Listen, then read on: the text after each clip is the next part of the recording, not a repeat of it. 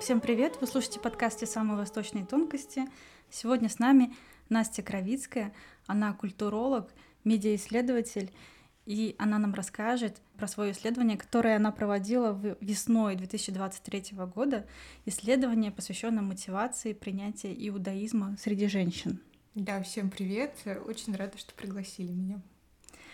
Настя, расскажи, с кем ты беседовала, потому что это была именно серия интервью. Угу. Кто были участниками твоего исследования? Да, я брала интервью у женщин, которые переходили в иудаизм. Это было шесть полноценных интервью, глубинных, э, о том, как эти женщины, в общем, проходили свой путь. Она делилась на три этапа. Это жизнь до Гиюра, Гиюр непосредственно принятие иудаизма. Это сам процесс Гиюра, потому что он обычно очень долгий, он может занимать э, от двух, от года и вообще более лет. А, и также их жизнь после Гиюра, какой она была. И для меня было важно понять, что их мотивировало вообще ступить на этот долгий путь, угу. потому что, ну, в принципе, принятие иудаизма — это процесс очень долгий, он отличается от принятия христианства, да, когда, ну, важным становится как раз-таки процесс непосредственно крещения, да, вот такой вот важная точка, или вот, допустим, принятие ислама, когда ты просто зачитываешь шахаду, да, безусловно, да, есть какой-то э, процесс, который приводит тебя к этому, изучение религии, э, в которую ты потом погружаешься, но, тем не менее, иудаизм, он вот интересен, именно процесс Гиюра, он интересен с точки зрения, что это периодически очень долгий процесс. Но это были женщины, которых ты нашла в России. Да, да. Э, интересно, что они все проходили гиюр в одной синагоге, и, в принципе, в одно и то же время это, ну, примерно, получается, 14-19 год, вот, угу. вот эти вот временные рамки. Ну, и я так поняла, что там не только русские женщины были. Нет, э, не только русские женщины, это еще и те, у кого, допустим, отцы евреи. Это тоже mm-hmm. очень интересная тема, потому что обычно они всегда растут в еврейской традиции, но в какой-то момент понимают, что по Аллахе, да, по еврейскому закону они неполноценные евреи, хотя вроде и внешность, и фамилия еврейские, как они mm-hmm. обычно говорят, mm-hmm. но они чувствуют, что им важно вот для религиозного сообщества быть своими. Это еще и у меня были просто удивительные собеседницы. Одна бурятка, другая гагаузка, и, в общем, у них были свои причины, как бы им понравился иудаизм, как вот такое вот мировоззрение. Им казалось, что они, в принципе, жизнь видят через призму иудаизма, и когда они с ним очень близко познакомились, вот они решили, что им нужно принять иудаизм пройти этот вот гюр. И, получается, какие основные мотивации, помимо того, что люди имели еврейские корни, и что они познакомились с иудаизмом? Еще угу. что-то, какие-то были мотивации? Да, их вообще было несколько. Ну, то есть, вообще я просматривала это все через э, концепцию, э, получается, теории самодетерминации, которую разработали американские исследователи. Это Эдвард Диси, Ричард Райан. Эм, и, собственно, это вот четыре таких эм, индикатора, да, то есть это внутренняя мотивация, которая обусловлена твоим, ну, личным угу. принятием, да, это сугубо внешняя мотивация, когда а, ты вынужден, да, из-за какого-то давления общества соблюдать какие-то вещи. Это также внешняя личная мотивация, когда человек видит этот вот э, цель какую-то извне и говорит, да, мне это подходит. То есть я uh-huh, вижу uh-huh. Там, какие-то иудейские практики, фиксирую их и думаю, да, они мне вот подходят, я хочу это соблюдать. И это еще внешняя социальная мотивация, когда, ну, в принципе, индивид, он не сильно стремится, но общество на него давит, и он, ну, как бы, да, я думаю, что э, мне следует вот жить по этим постулатам. Uh-huh. Я пыталась вот это вот все следить ходить по этим четырем индикаторам, это получилось очень интересно, потому что я пришла к выводу о том, что, в принципе, на протяжении всего пути, и сейчас у них эта мотивация постоянно колеблется. То есть, допустим, были женщины, которые решили пройти гиюр для брака, то есть у них муж еврей, и изначально это была сугубо вот эта вот внешняя мотивация, и казалось, что ну, вроде бы каких-то личных мотивов угу. не наблюдается особо. Угу. Но это брак, они, которые хотели заключить в Израиле, в России же они могут просто так заключить брак. То есть это в Израиле угу. религиозные законы, соответственно, это равинат контролирует угу. вступление в брак, а в России то ты можешь просто так вступить в брак, если ты захочешь. Да, в России так, но ты еще во многом зависела от семьи, допустим, угу. когда у мужа очень религиозная э, Понятно. еврейская семья, и, конечно, хотелось быть частью этого всего, но и во многом угу. еще как бы им хотелось, э, чтобы их дети понимали, что они евреи, да, то угу. есть они не находились в такой ситуации. Ну, у меня такая вот гендерная рамка. Да, находились да. ситуации, когда папа еврей, а мама нет, и то есть религиозное сообщество тебя не воспринимает. У меня вот прям есть цитату одной из собеседниц, она говорила, я хотела, чтобы мои дети пришли в синагогу понимали, что они свои. То есть в случае чего они могли туда прийти и понимать, что они часть этого сообщества. Um, ну вот вернусь к мотивации. Интересно, да. что uh, действительно она постоянно менялась. То есть э, до процесса Гиюра она сугубо внешняя, да, то есть э, там семья мужа или вообще, в принципе, какие-то вот социальные рамки, они давят, и вроде бы как бы нужно ступить, да, на этот mm-hmm. путь.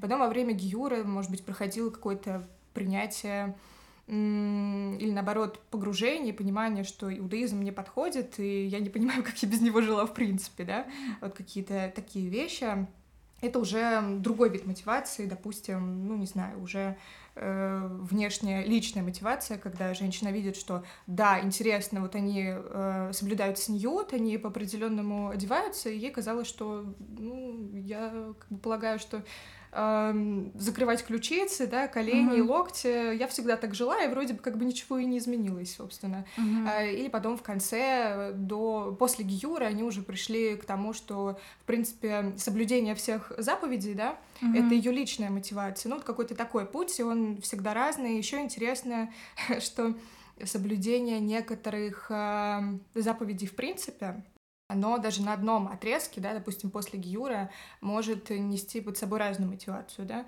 Э, то есть у меня женщины, вот, которые как раз-таки приняли гиюр для хупы, для брака религиозного, они э, сейчас, эм, допустим, когда соблюдают кашрут, у них вот как раз-таки выстреливает вот эта вот именно личная мотивация, то есть э, они могут позволить себе какие-то послабления в кашруте, просто потому что они вот считают, что мы вот эти вот светские практики религиозные сейчас объединим, mm-hmm. и нам вот так вот сейчас комфортно в нашей семье. Допустим, э, да, мы отделяем молочное от мясного, но где-то мы там можем съесть что-нибудь, что, в принципе, там религиозным евреям, э, казалось бы, нельзя. То есть они не становятся прям совсем-совсем религиозными? Вот тоже по-разному бывает, потому mm-hmm. что жизнь после Гиюра у некоторых сложилась так. Э, вот три пути. Первый — это когда действительно они научились э, замиксовывать вот эти светские религиозные практики и жить комфортно для себя, да, то есть там mm-hmm. нет никаких mm-hmm. диссонансов абсолютно. Mm-hmm. А есть э, еще такая практика, что женщины становятся очень религиозными, ну, mm-hmm. то есть они прям по всем постулатам живут иудаизма. Mm-hmm. И даже вот одна из собеседниц сказала, что, в принципе, я замечаю, что из года в год я становлюсь все более религиозной. И есть еще такая ситуация, когда женщины после гиюра вообще ничего не соблюдают. Они понимают, что это, ну, не совсем их путь. Такое тоже бывает. Ну, с какими препятствиями они сталкиваются? Получается же, они жили с семьей, которые вообще, например, mm-hmm. никак не были связаны с иудаизмом. Mm-hmm. Нет ли такого, то, что семья потом их не принимает? Нет? Такое бывает, и очень часто бывает. Ну, как-то моим собеседницам очень везло в этом плане, mm-hmm. поэтому всех всегда принимали. Но еще такая история, что многие мои собеседницы называли себя, ну, таким вот советским ребенком, советским mm-hmm. человеком, и у них, э, у всех, не было да. никакой религиозной самоидентификации в принципе изначально. Mm-hmm. Э, то есть э, не православие, не в случае вот э, моей собеседницы бурятки, у нее предки вообще как бы росли в культуре шаманизма, да, mm-hmm. каких-то там mm-hmm. буддийских течений и так далее. Они вот идентифицируют себя как именно вот советский человек без каких-то... Но в то же время у них был религиозный поиск. Это очень интересная часть моего интервью, в принципе, с каждой mm-hmm. из них, потому что одна собеседница ходила долгое время в протестантскую церковь. А, она поняла, что это не ее, она не видит мир через эту призму. Другая... А, то есть они, получается, в целом были в, в поиске себя да, в религии. Да, да, Понятно. религиозный поиск был. Угу. Там кто-то ездил в индийский ашрам. Угу. То есть были даже вот такие вот э, поиски себя, но познакомившись с иудаизмом, они все утверждают, да, что они поняли, что это вот именно их мировоззрение, им комфортно в нем. А что они конкретно нашли в иудаизме? Ты их не спрашивала? Ну, каждый что-то нашел свое, а, потому что Одна из таких вот э, важных э, мотиваций для одной из моих собеседниц была э, социализация. Она приехала в Москву, и через вот эти вот религиозные сообщества она пыталась найти своих людей. То есть приходя в протестантскую церковь, она не нашла чего-то своего, да, вот этого чувства дома, не знаю, чувства mm-hmm, людей, mm-hmm. которые, с которыми комфортно в синагоге, да. Для другой, например, э, были первостепенными идеи религиозного сионизма. То есть она mm-hmm. говорила даже на первую встречу с Равином в синагогу я пришла в драных джинсах и с томиком Герцеля, хотя, казалось бы, где Герцель, а где религиозный сионизм, да, но тем не менее, вот тогда она понимала, что она идет в нужном направлении, тогда ее это мотивировало, да. Понятно, что впоследствии мотивация менялась, как я уже выяснила, но такие вот вещи были первостепенными. А когда они отказывались, уже ты говоришь, какой-то процент людей потом mm-hmm. уже говорили, то, что Гиюр э, это было... Они говорили, что это было зря, или это говорили, как, как они это озвучивали? Причина отказа mm-hmm. от этого? Это тоже очень интересный вопрос, и мотивация, да, как она пропала соблюдать э, Да, то есть не связано, ли, не связано ли это с тем, ну, например, говорят про женщин Востока, то что и что нужно закрывать постоянно. Ты же рос не в таком обществе, когда тебе нужно mm-hmm. постоянно ходить в закрытой одежде, а тут тут э, сразу резко несколько ограничений, да, плюс тебе нужно закрывать свои волосы, и у, как правило, религиозных евреек, да, mm-hmm. они носят еще парики, да. то есть это не всегда удобно носить парик, ты должен в общем-то, очень много э, уделять времени гигиене, в том числе. Ну, некоторые носят платки, да, в зависимости. В основном парики, конечно. Ну, носят. ты попал прямо в цель, да. Да, не хотят носить парик. Да, во многом как раз-таки ограничения связаны вот с практикой цнию, то есть практикой как раз-таки вот религиозного деяния иудейки, uh-huh, uh-huh. потому что вот для моей собеседницы, которая изначально прошла гиюр э, ради хупы, ради религиозного брака, в принципе, кстати, иудейское сообщество не очень одобряет такие вещи, но это я чуть позже расскажу. Mm-hmm. Ну, то есть брак это не считается чем-то как раз-таки такой вот важной мотивацией для принятия mm-hmm. иудаизма. Mm-hmm. И в последующем она поняла, она вот рассказывала, что после принятия Гиюра она очень-очень как бы была соблюдающей, она очень много чего делала, для нее первостепенным был как раз-таки ценьют. Потом она поняла, что ей некомфортно ходить в парике. И ну, вот она говорит, я почувствовала этот вот внутренний диссонанс. И я поговорила со своим мужем, и он как раз-таки спросил, а кто тебя будет осуждать? Я тебя осуждать не буду. И вот, вот это вот тоже мотивация, да. В смысле, я тебя не буду осуждать, если ты не будешь соблюдать дальше? Да, да, да, mm-hmm. если ты не будешь дальше соблюдать, потому что, ну, тебе самой в этом некомфортно. Mm-hmm, mm-hmm. Эм, и вот как раз-таки ее мотивация, да, она стала сугубо внешней, когда раньше она понимала, что это ее личностная, да, даже мотивация mm-hmm. соблюдать эту практику. А вот еще я сейчас вспомнила, когда-то читала очень давно интервью одной женщины, американки, которая mm-hmm. захотела принять иудаизм, mm-hmm. и она просто пришла к раввину в синагогу, просто вот я хочу принять иудаизм, но тот ей сказал, конечно, нет. И эта история о том, то, что чтобы принять иудаизм, тебе должны три раза отказать, а потом уже, возможно, скажут, ну, давайте вы подумайте, посмотрите вообще, что такое иудаизм. И ей отказали несколько раз, а потом она переехала в Израиль, и там жила в кибуце с семьей. То есть она прошла такой долгий путь, именно mm-hmm. познать, что такое иудаизм. Именно когда она это прочувствовала, только потом ей сказали да. То есть именно вот это поощряется. Вот ты говоришь просто то, что когда ты именно цель у тебя только брак, это не особо поощряется. Mm-hmm, mm-hmm. И правда ли то, что тебе должны три раза отказать? Во многом да. Процесс Гиюра — это постоянная такая вот попытка переступить через себя. Mm-hmm. Это всегда, когда религиозное вот это вот комьюнити, оно контролирует тебя, внимательно смотрит, а действительно ли ты соблюдаешь. Э, то есть это такое сложное испытание на самом деле. И когда я разговариваю с своими собеседницами, я постоянно восхищалась тем, что они прошли этот путь до конца, mm-hmm. потому что одно из них вообще-то 8 лет заняло. О, да, ничего да, себе. Это, бывает и дольше, бывает и по 10 лет проходит Гюр. И да, действительно, вот там же несколько этапов да, не могла бы ты рассказать да, просто, да, какие да. этапы? Ну, то есть э, изначально принятие решения пройти ГИЮР — это действительно посещение Равина угу. с просьбой завести дело в Байдине, да, то есть это Равинатский суд, угу. который в последующем принимает решение о том, становишься ли ты евреем или как бы все еще продолжаешь этот процесс Гиюра. А, ну и Соответственно, после уже это, если тебе дают добро на заведение дела, это посещение Ульпан Гиюра.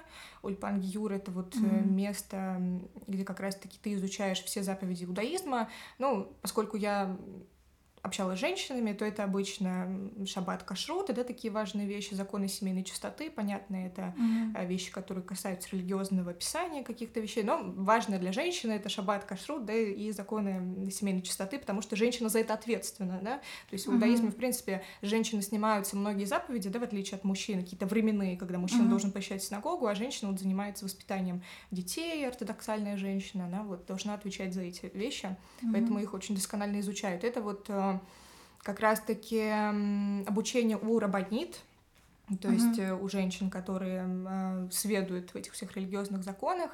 Э, это также равинские суды, то есть равинский суд — это то вот когда три равина собираются в Байдине, в суде и решают, да достаточно ли ты хорош mm-hmm. на данный mm-hmm. момент своего mm-hmm. прохождения Гиюра для того, чтобы стать уже евреем, для того, чтобы окунуться в микву, но а, миква это прям финальный этап. Нет. Вообще нет, на самом деле. А, община, которую я изучала, у них эм, интересно, что ты окунаешься в микву, и после тебе еще год нужно прожить в общении, ну, то есть год вот цикл вот этих вот еврейских праздников годичный, и проявить себя как правоверный иудей, в моем случае как правоверная иудейка, угу. и только потом ты получаешь э, теудат Гиюр — это свидетельство о том, что ты уже гер, да, то есть... А что ты должен делать? Это соблюдать заповеди, соблюдать ходить, ходить в синагогу? Ходить в синагогу, участвовать э, в общинных шабатах э, еженедельно, mm-hmm. то есть даже на протяжении Гиюра важно, чтобы ты находился внутри сообщества, то есть э, каждый вечер пятницы тебя уходит на то, что ты вот с раввином, непосредственно с общиной находишься в синагоге на шабатной трапезе, mm-hmm. соблюдаешь все заповеди шабата и так далее. И интересно, что именно шаббат для многих моих собеседниц казался самым сложным испытанием. Да? Да, Почему? да, да. Потому что переход из светской жизни, когда вечером в пятницу ты собираешься с друзьями за каким-нибудь некошерным столом, да, а, или там каким-то другим образом занимаешь ага, свой вечер да. пятницы, а тут тебе обязательно нужно находиться в синагоге, тебе обязательно нужно... Эм, есть же еще обязательное предписание, что ты можешь сделать только определенное количество да, действий в шаббат, uh пройти определенное количество километров в шаббат. То есть тебе важно оказаться возле синагоги в это время, то есть э, с вечера пятницы по вечер субботы провести в общине. А как это так получалось, что целых восемь лет на все это уходило? Тут э, очень интересное собеседница, во-первых, потому что у нее мотивация действительно менялась. Эм, она изначально ходила на уроки для бнейнох в синагогу. Ну, то есть это э, как раз-таки другие народы, да, не uh-huh. евреи. Uh-huh. И она задалась вопросом, ну вот хорошо, я бнейнох, а что для меня? Я Пасху отмечаю или Песах? А вот как mm-hmm. бы кто я, да? Она была mm-hmm. уже на таком пограничье, она настолько погрузила, погрузилась в иудейскую культуру, что mm-hmm. начала осознавать себя ее частью. И в какой-то момент э, она вот уже консультируясь с Равином, говорит, хорошо, давай, иди в Ульпан Гиюр, э, изучай заповеди иудаизма и готовь себя непосредственно к принятию Гиюра внутренняя мотивация все еще играла, да, но mm-hmm. на каком-то этапе какие-то там, ну, не знаю, мирские дела, условно назовем это так, mm-hmm. они ее тоже вот отвлекали, она думала, действительно ли мне это нужно, подходит ли это вот э, к моему образу жизни, к тому, как mm-hmm. я работаю, мне нужно постоянно передвигаться, какие-то командировки, а могу ли я там соблюдать кашрут, а могу ли я там соблюдать шаббат,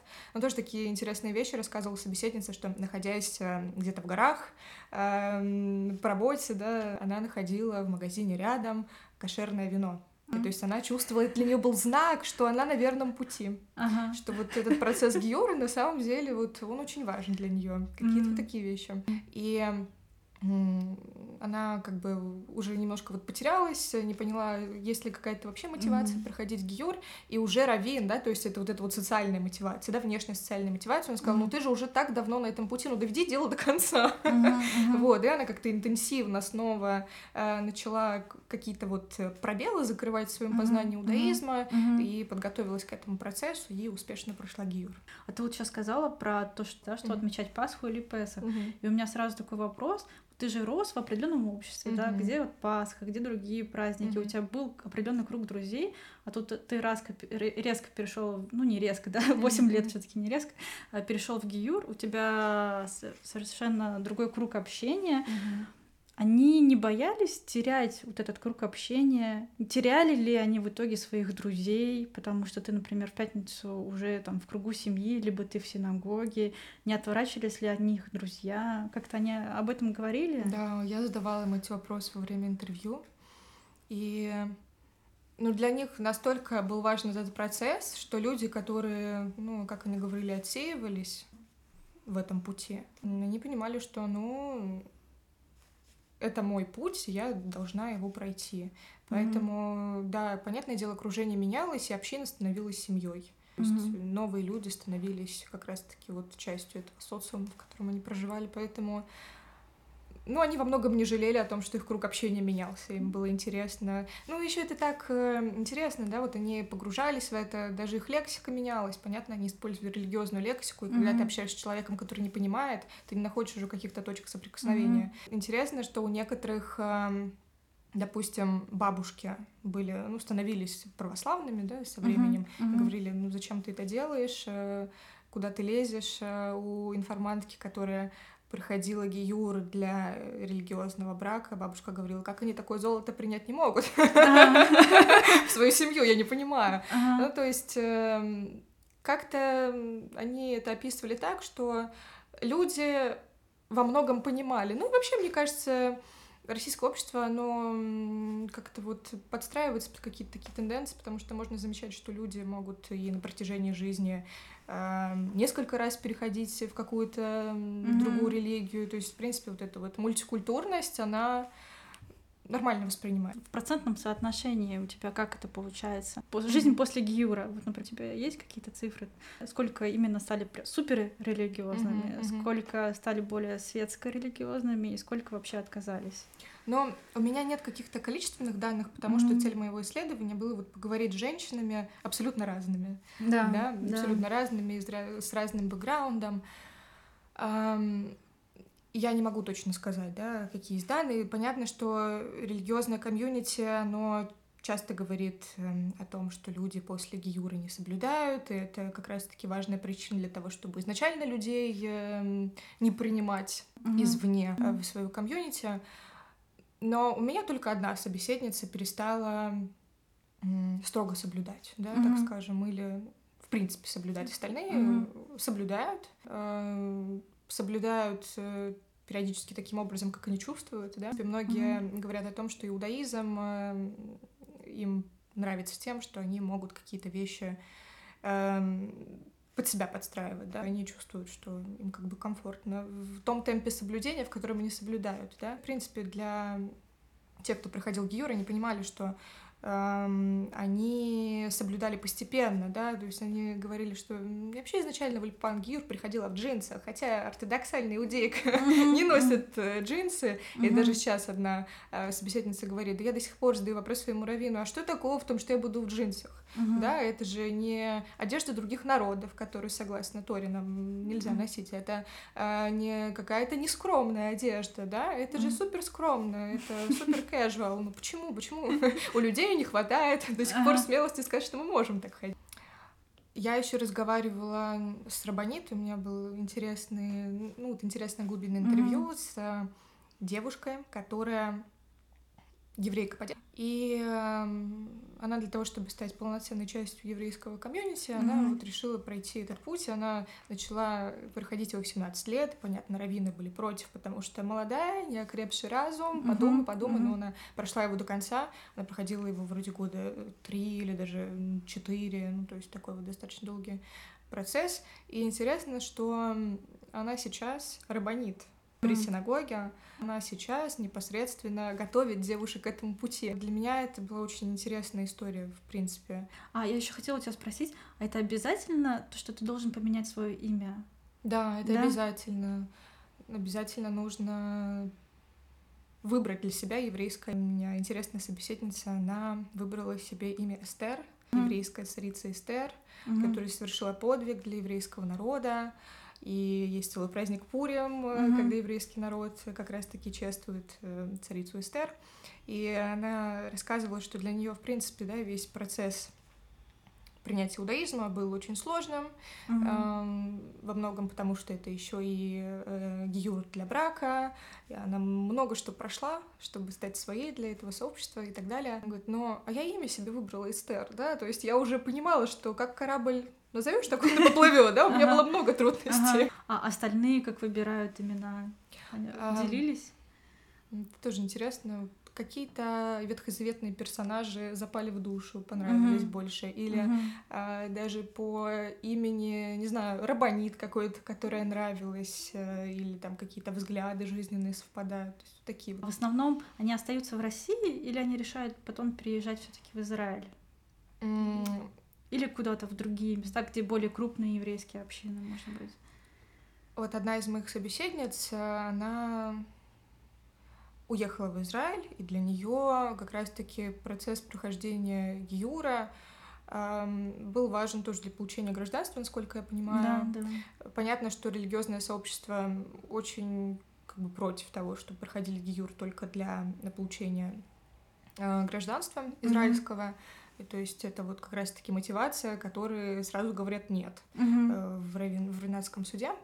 Но, тем не менее, это одно из преимуществ, которые получают геры и георы, ну, то есть прошедшие этот Мгм. путь. И она говорит о том, что иудаизм в России для нее казался вот э, чем-то неживым. И она чувствует себя комфортно в иудейском сообществе, да, ортодоксальном в Израиле. Хотя тоже интересно, что она не посещает русскоязычную синагогу. э, Вот для нее важно какое-то соблюдение не в общении, хотя иудаизм вообще не про это, но вот у нее своя, как раз-таки, как я отметила, внутренняя мотивация соблюдения этих практик. Спасибо всем за внимание. Я напоминаю, с нами была Анастасия Кровицкая, культуролог и медиаисследователь.